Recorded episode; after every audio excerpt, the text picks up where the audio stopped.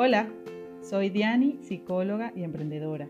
Quiero darte la bienvenida al podcast Píldoras de Autoconocimiento para invitarte a reflexionar durante unos minutos sobre temas que te puedan ayudar a crecer profesional y personalmente.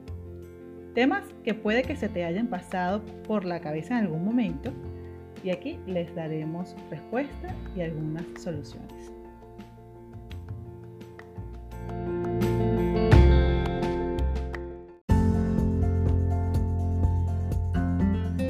Bienvenido, bienvenida una vez más a una nueva píldora de autoconocimiento.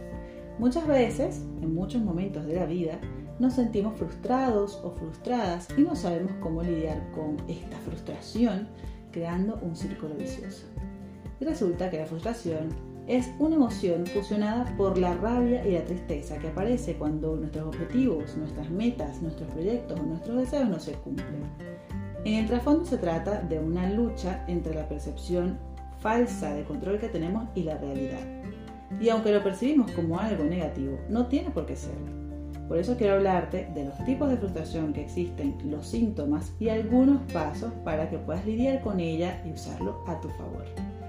La tolerancia y gestión de la frustración está estrechamente relacionada con la etapa de nuestra niñez. Desde ahí comenzamos a tener contacto con ella.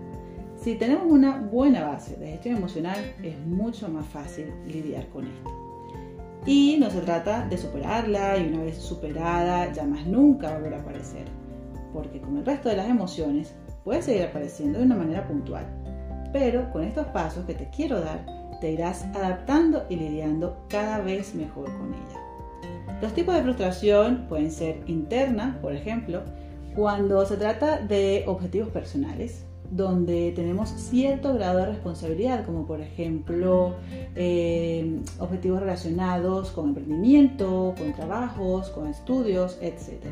Y la externa, cuando se trata de lo que no depende de nosotros y no tenemos ningún tipo de control para lograrlo, como puede ser por ejemplo el tráfico.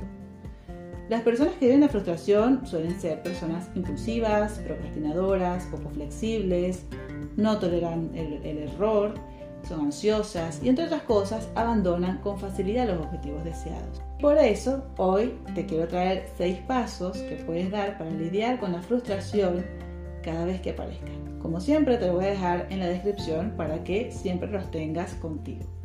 El primer paso es que te permitas cometer errores y evites la autocrítica. Porque recuerda que muchas veces somos nosotros nuestros propios verdugos. El segundo es que te propongas retos que estén a tu altura para encontrar el equilibrio y evitar el estrés. El tercero es que utilices esta frustración como motor para continuar, informándote o preparándote mejor para motivarte. El cuarto, que no reprimas las emociones. Permítate vivirlas para evitar la impotencia y sentirnos más libres en nuestros objetivos. El quinto es date un descanso.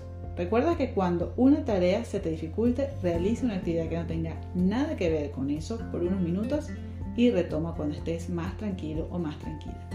Y el sexto y último paso es que pidas ayuda cuando lo necesites, bien sea un psicoterapeuta, un mentor, un psicólogo, para que te dé las mejores herramientas de saltar ese obstáculo que estás viviendo hoy y poder continuar con tranquilidad.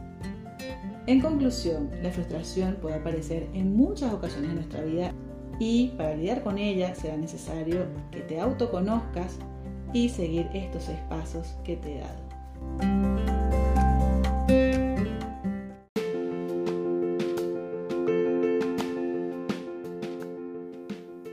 Muchas gracias por dedicarme tu tiempo a escucharme. Recuerda suscribirte, dejarme un review y también podrás compartir este capítulo con quien creas que pueda servirle. En la descripción te voy a dejar los enlaces donde podrás contactarme. Píldora a píldora creceremos cada vez más. Nos vemos en la próxima.